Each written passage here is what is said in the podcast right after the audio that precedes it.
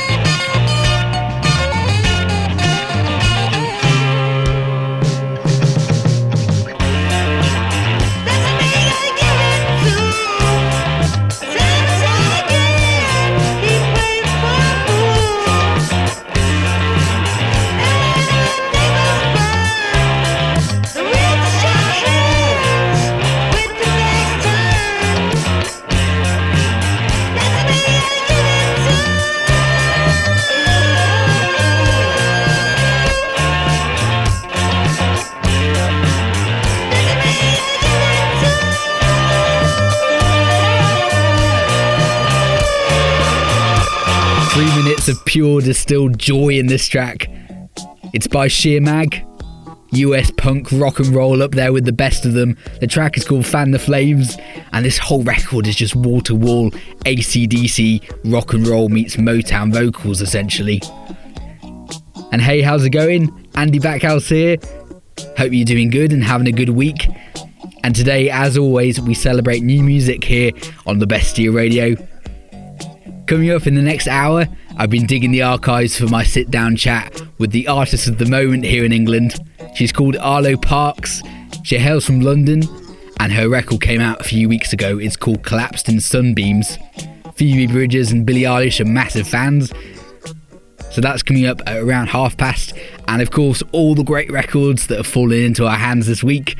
I'll play you the new Fake Laugh and Tarquin, Banji, a new band from Holland that we love, Julie Pavan from Copenhagen, Denmark, and this next from the new Jane Weaver album, which just dropped on Friday. This is called Heartlow.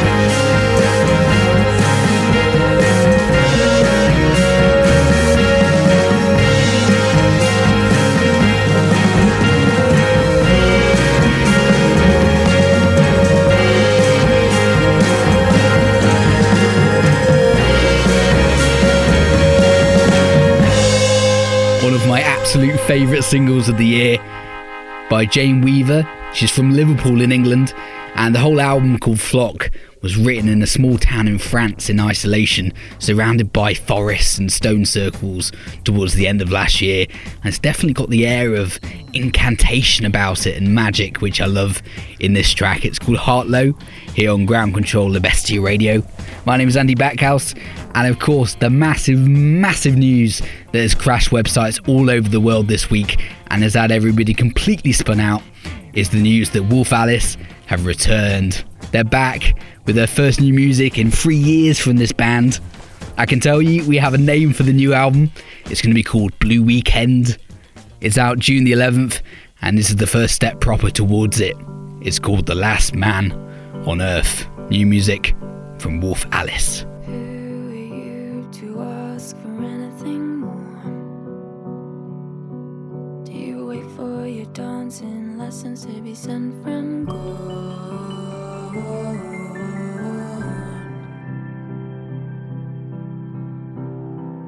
Like his light to shine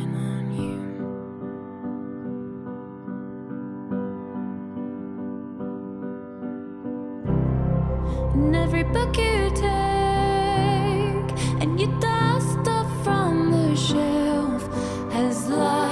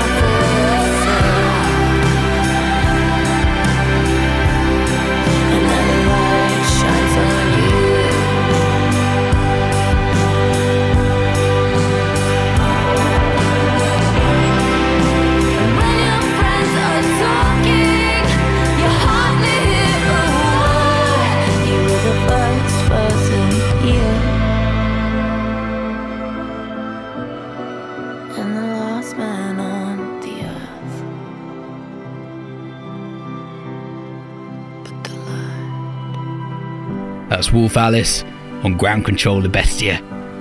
First piece of music we've got from this band in three years since their album Visions of a Life, which of course took the band home the Mercury Prize, which is very prestigious here at home in England. It carries a lot of weight, just incredible. I remember seeing the band step out on stage, receiving the award, and the sense of elation and excitement and surprise on the band's faces for a band who have been on this journey together since the beginning.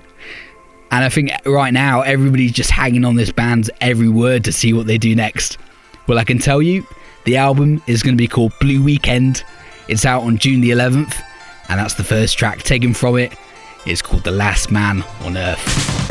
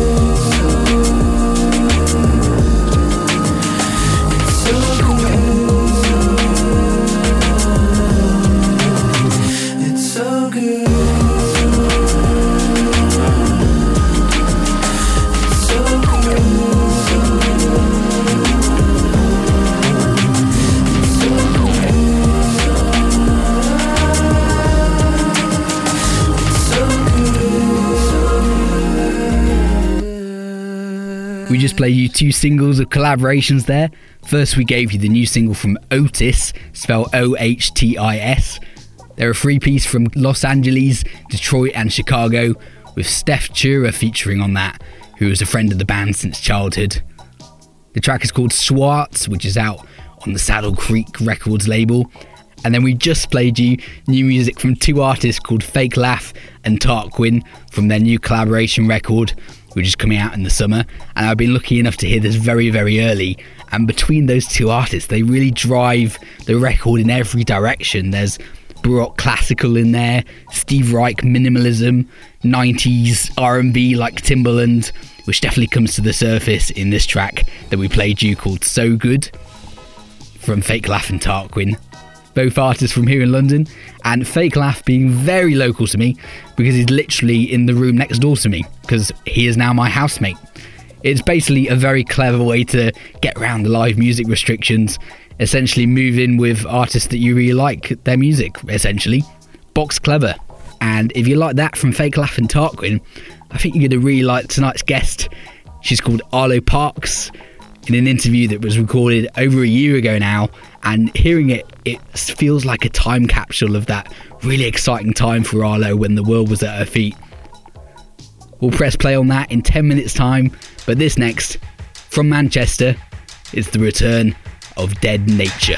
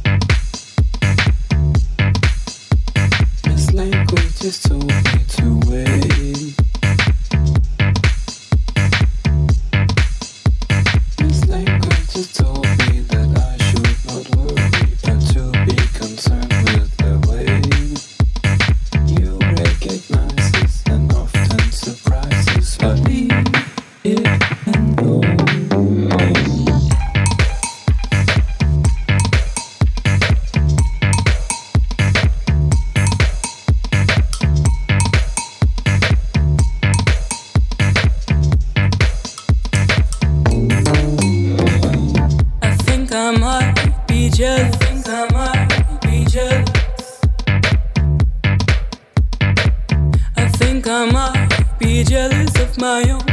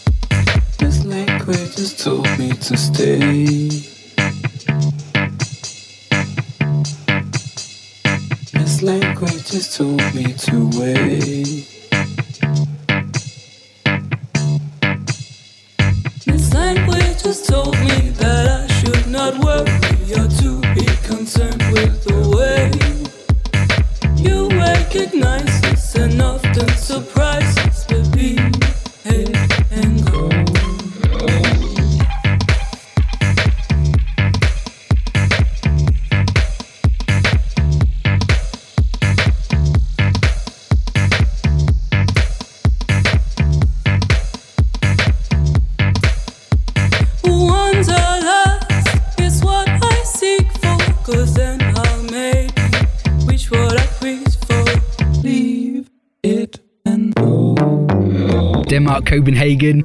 Her name's Julie Pavon, and this is Jealous, new on the On the Corner Records label. And before that, we gave you new music from Dead Nature. He's from Manchester, the work of Tarek Musa, who is much more than a member of a band. He's a very in demand producer, an engineer over here in England, and that single marks his return. It's called Red Clouds. Andy Backhouse here on Ground Control the Bestia, and tonight's guest, you'd struggle to find somebody who's had a better year than Arlo Parks, and it's completely well deserved. Celebrating her album called Collapsed in Sunbeams, which came out a few weeks ago with this sit down chat we recorded this time last year. And hearing it now, it feels like this really exciting time capsule of that amazing time for Arlo. It was clear then that it was going to be a massive year for her, but I think nobody could have predicted the year ahead and the role Arlo's music would come to play in that. Stripped back, stripped down, immediate songs that really connected and resonate with a lot of people on a very intimate level in the past year. You're about to hear that interview, but first, it seems very fitting to play you this from Arlo Parks. This is Black Dog.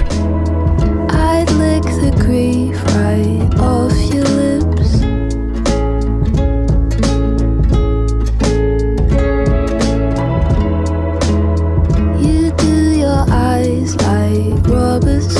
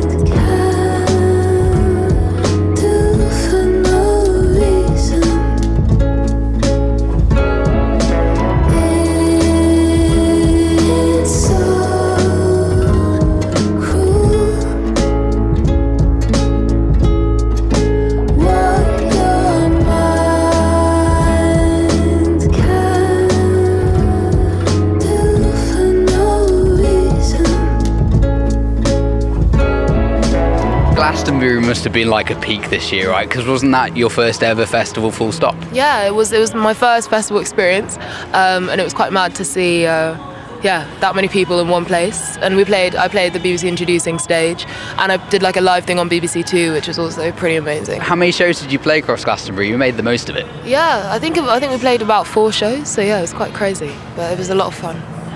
and then signing as well to Transgressive Records, your label. Something I love about Transgressive is it's a longevity label. You'll be signed on there, and I guess they've got like a 10 year commitment to their artists for multiple albums, right? Yeah, yeah. I mean, I, it depends on the deal, but definitely like their commitment to music. I feel like it's a family that I'm going to be part of for a long time. That's kind of how they work. They're building a strong relationship with artists over time, which is what I wanted. What brought you on to Transgressive? Um, I think the fact that they're an independent la- label and they work across so many genres, and they have a lot of artists that I love personally, like Sophie and Julia Jacklin, and, and like artists that I really respect. And I wanted to go down the independent route to be able to like evolve organically and have them support whatever direction I wanted to go in. But I want to talk about King Krule because he directly influenced your music, doesn't he? Yeah, definitely. Um, I think I listened to that first album when I was like 13 or so when it came out, and yeah, it was my first foray into like London, London-centric music that was very like gritty and and raw and not really what any of my friends were listening to. And I feel like his poetry and his kind of really stark delivery really influenced my music 100%. And that brought about the name Arlo Parks.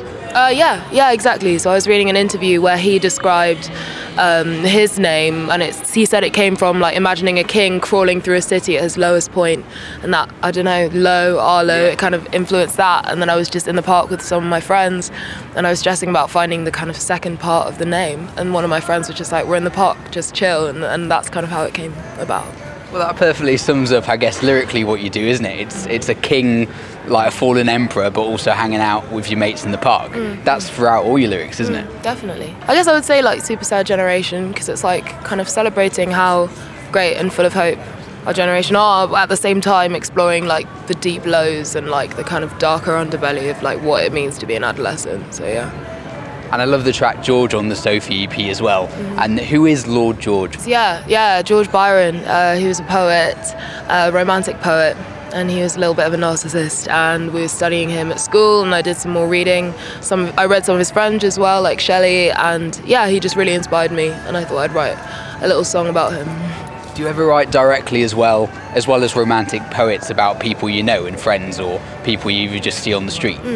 Definitely, I write a lot about my friends. A lot of songs are about some of my friends' experiences. And yeah, recently the Sophie EP came out, and the title track was about one of my one of my oldest friends, and kind of about her experiences with a lot of different things.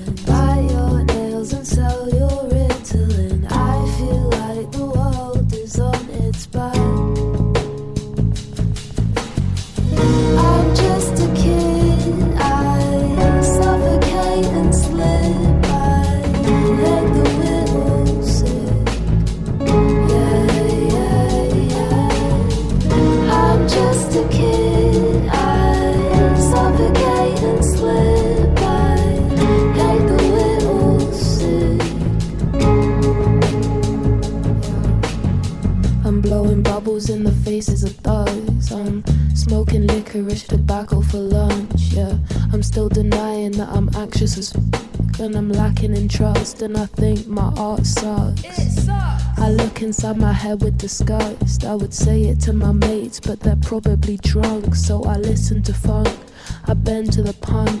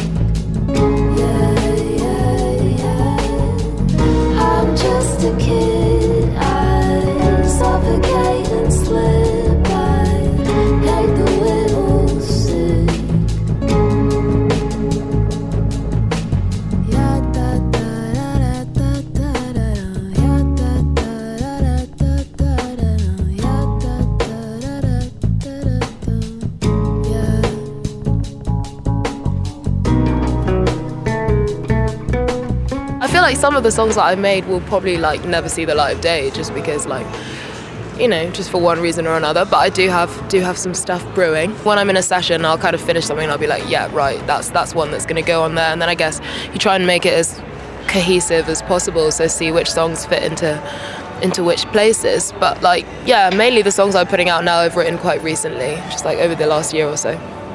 In terms of writing in a studio in a session, I love that you've been collaborating with Oscar Scheller as well.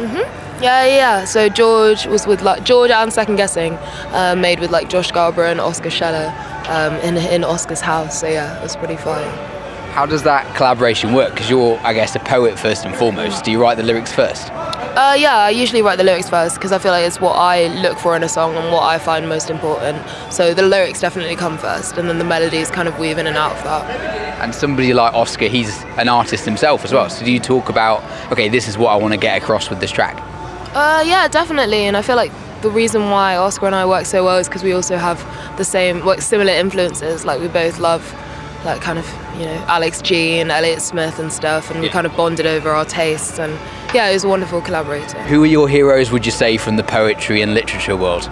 Um, I really love this poet called uh, Gwendolyn Brooks. Um, in terms of like books and stuff that I love, I love Small Island by Andrea Levy, uh, The Bell Jar by Sylvia Plath. Either you have no idea what she's kind of getting at, or it's just completely all in your face and just like it's kind of like a slap. It's like completely blunt, and I quite like that kind of dichotomy. And I guess a modern version of that that springs to mind is Loyle Carner. Mm-hmm. You've struck up a friendship with him over the last few months mm-hmm. through the tour, right? Mm-hmm. Yeah, definitely. I mean, he is definitely a poet at heart, and he very much encapsulates what I love about this kind of new generation of like British artists of being like sensitive and, and confessional and just yeah, just really connecting with people on an intimate level. Easy Life. How did that collaboration come about? Um, honestly, it, well, I mean, it was another example of like we know we, we were both fans of each other and kind of reached out to each other over Instagram and started kind of bumping into each other on the festival circuit and at sessions and stuff. And then yeah, they had this track and they really wanted, you know, someone to collaborate with and then Murray just kind of reached out to me and I wrote it literally in my bedroom and recorded it on like my 30 pound mic and um, and then they loved it and we recorded it properly and stuff and yeah it was quite organic. I really love those guys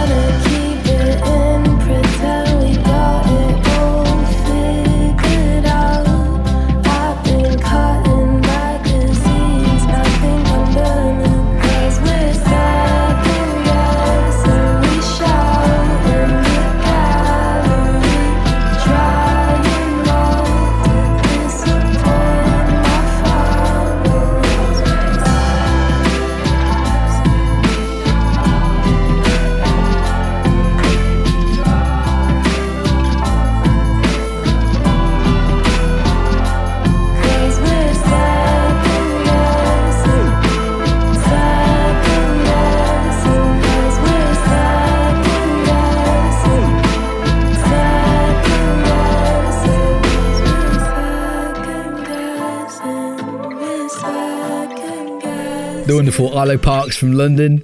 So weird hearing that interview now. It was recorded a year ago to the day almost, and it feels like a Polaroid snapshot of that exciting time for Arlo. Just after that interview we recorded, she headed out on the road for her first headline tour in venues across England, and then COVID happened. The tour was cancelled, she had to go home, take stock, and approach the year in a whole new way. She hired out an Airbnb in lockdown, got the room and the headspace that she needed to say what she wanted to say, and the result is this her brilliant album called Collapsed in Sunbeams. It's a beautiful record, really stripped down, stripped back, and I think as a result, so many people have really connected with on a, a very special and intimate level in the last 12 months. Taken from it, we gave you Black Dog and Sophie, and some vintage parks. We played you Second Guessing from her early EPs. Instant vintage, that album from Arlo Parks, Collapsed in Sunbeams.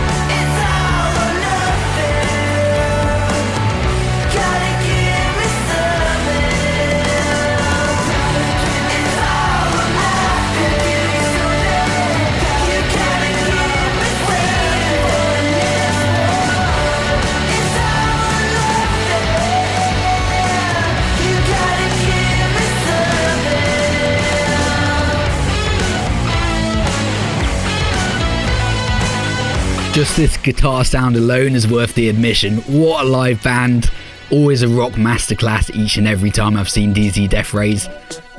From Queensland, Australia, they've just teamed up with Alcopop Records here in the UK, who are renowned for putting out releases on formats such as treasure maps in bottles and burger cases, along with all the conventional formats, of course. And for this record, is an album bundle including a DZ Deathrays bottle of wine. Positive Rising Part 2 is the name of the album coming out on July the 9th, and taken from it, we gave you All or Nothing, new music from DZ Deathrays.